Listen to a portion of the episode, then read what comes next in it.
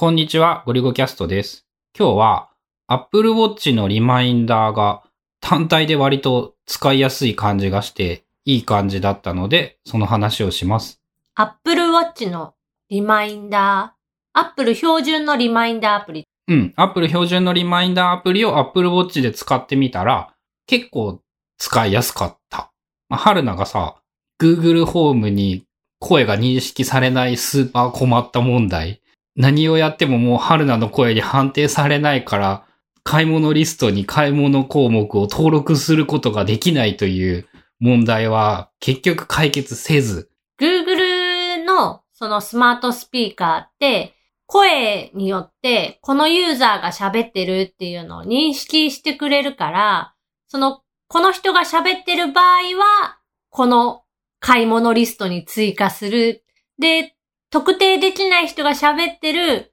リマ、その買い物リストに追加する項目はなんかローカル ?Google Nest Hub が持ってるリストに入っちゃって、春菜とかゴリゴさんが携帯とかからその確認ができない。なんかね、細かい仕様は、まあわからないけど、何にしても春菜が登録したものが出てこないっていう、それは買い物リストの意味をなさないじゃないかっていう現象が起こるようになってしまって、まあいきなり話の腰を折ると、Google Nest Hub Max っていうのがもうすぐ出るんだけど、日本でも。そいつはね、顔面認識してくれるらしいから、問題は解決するかもしれんのだよね、買ったら。3万ぐらいするんだけど。まあとりあえず現状、今の環境でその登録されたはずなのにその自分が思ってるリマインダーに入ってなくて表示がされないっていうのはやっぱちょっと問題があるということで結局 Apple 標準の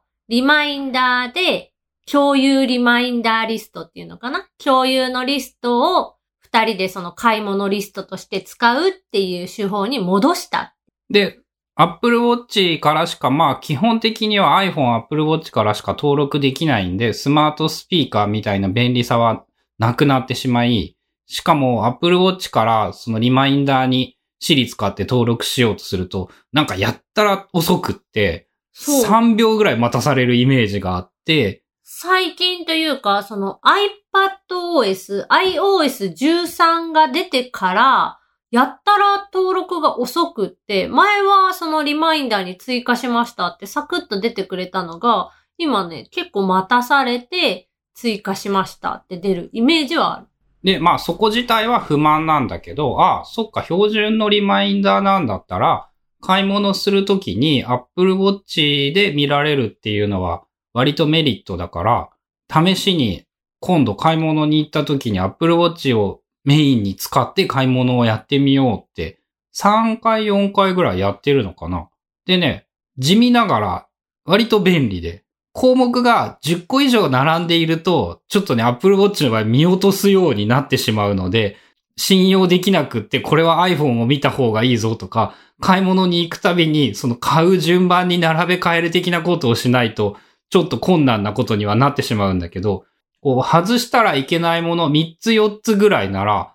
Apple Watch シリーズ5で動作が速くなったりとか、常時表示になったっていうのも多分あると思ったり、画面サイズ自体も一回り大きくなったことで UI が大きくなってるんだよね。その表示項目が増えたわけではなくって。っていうので見やすさ、操作のしやすさとかも上がっていて、思ったより良い。それって買い物が終わってその完了するときは、リストのところを指でタップして完了させるの。させてゆく。買ったら完了、買ったら完了っていう感じでポチポチ押して、アップルのリマインダーの大きな欠点は完了を押しても消えてくれないんだよね。画面遷移するまで。そこは割と大きな悩みで、そこだけはこう直してほしいとは思いつつ、やっぱね、ほんとちょっとしたことなんだけど、買い物でスーパーの中を歩いているときに、わざわざポケットから iPhone を出すっていうのも地味ながらも結構面倒なんだなっていうのを思い知って、まあ、ずっと iPhone 触りながら買い物とかできてたらいいけどさ、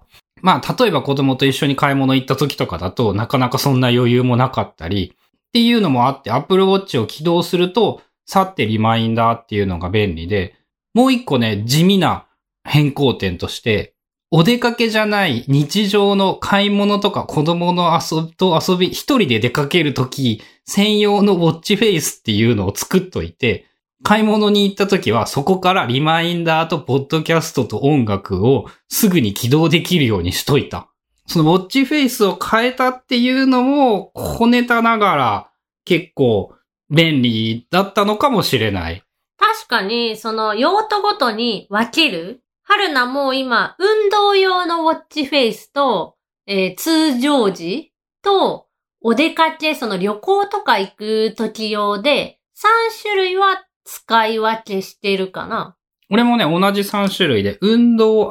買い物用のウォッチフェイス。なんて名前だっけ？新しい、アナログっぽい文字盤のデザイン性高めのやつで、その時は真ん中にアイコンが4つ出せるようにしていて、そのポッドキャストとか音楽とか運動とか買い物リスト。で、通常で使うよっていうのと、外に出た時は、ほぼ必要ないんだけど、今、今ちょっとノイズレベルっていうのを 外に出たら見てみたいなと思っていて、お出かけする時だけそのノイズレベル用っていう3つを作っている。確かに、その、ウォッチフェイスの切り替えっていうのは、画面をその左右にスワイプする動作で簡単に切り替えができるから、用途ごとにウォッチフェイスを作って使うっていうのもその Apple Watch の便利さを上げるコツっていうかポイントかもしれない。やっぱね、シリーズ3から5に変えてね、すごい快適度が上がって、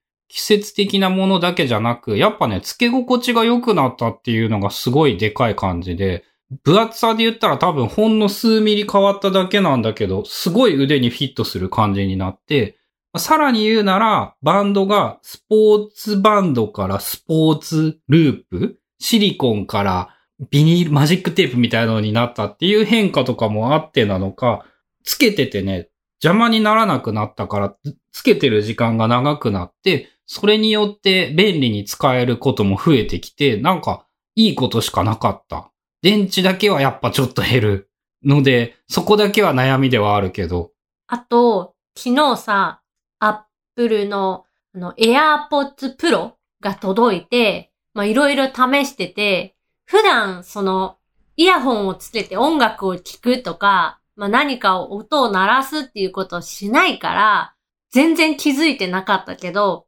Apple Watch からさ、ボリュームの調整ができるとか、曲を早送り巻き戻しとか、その次の項目にやるとか、できるのって便利やな。便利でしょ そうだよね。ボリュームだってやんのって言ったら、Apple Watch でやればいいとか言ったら、ああ、そっかみたいな感じに言ってたもんね。うん、まあ割と使うかな。まあ確かにその iPhone とかでポッドキャスト再生してると、Apple Watch であの再生と一時停止ボタンとかがフェイスに、フェイスっていうか画面に出て、そういえば出てたなと思ったんやけど、それで操作したことがななくって今まで。全然思ってなかったけど、昨日初めてこう AirPods Pro を試す。試すために音楽を聴くっていうのをやってみたんでしょ。で、まあ、AirPods Pro 自体は、その本体の平らになってる部分を、こう、長押しすると、モードが切り替わるとか、短押しっていうのをポンって叩くと、再生停止とかはできるんだけど、なんかうまくできなくって、で、ボリュームもちょっと調整したくって、どうやったら一番早いのって言ったら、え、そんなん Apple Watch に決まってるやん、みたいな。そこまで強い言い方してないけどね。いや、Apple Watch でやればいいじゃんっていう。で、クラウンでこう、くるくるくるってやったら、ボリュームが上げ下げできたんかなまあ、やっぱ結論として、Apple Watch の便利度がどんどん上がってきているっていう話だよね。外に出た時にさ、やっぱその子供と遊びに行った時、だいぶ iPhone 使わんくなったからね。まあそれは自分が意識しているっていうのはもちろんあるんだけど、もうポケットに iPhone あるとやっぱ結構邪魔なこと多いんだなっていうのも最近思い知ったというか、歩きにくい、座りにくいとかも、もう Apple Watch あればカバンの中にあってもほぼ困んないし、そんでいいやって思うようになったのもでかいんかな。あとは今日のテーマとは全然関係ないけど、iPhone でさ、動画を撮ってる時に、Apple Watch がリモコンっていうか、その撮影の、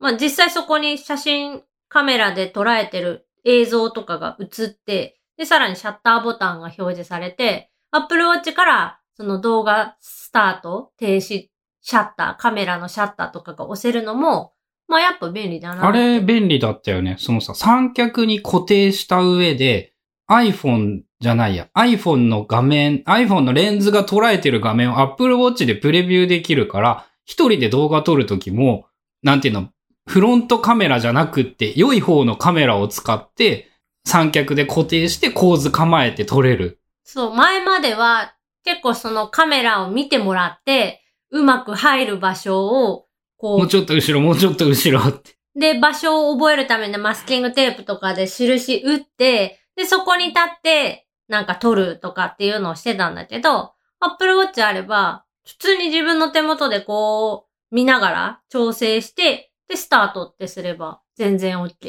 それはね、昨日俺は確かに言われて初めて、あ、カメラ、そっか、固定できる環境さえあったら iPhone のそのリモートのシャッターになるっていうのはすごいな。あと Apple Watch の解像度で十分画角とかっていうか構図がもうわかるなっていうのも良いところなのかな。まあ、ちょっとカクカクしてるっていうか、遅い感じはするけど。まあ、リアルタイムにモニターするんじゃなくて、やっぱ最初の範囲、本当にモニターができるっていうだけだからね。でもそういう意味でもやっぱ Apple Watch ってすごい地味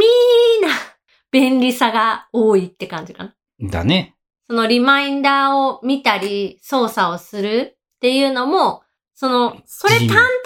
見てめっちゃいいかって言われたら、うーんって感じなんやけど、地味に結構便利な、こう、小技というか小ネタみたいなのが。だね。ということで今日は、まあ、Apple Watch がいろいろ便利なんだけど、リマインダーの確認とか、買い物リストの確認とかにも便利だったよっていうお話でした。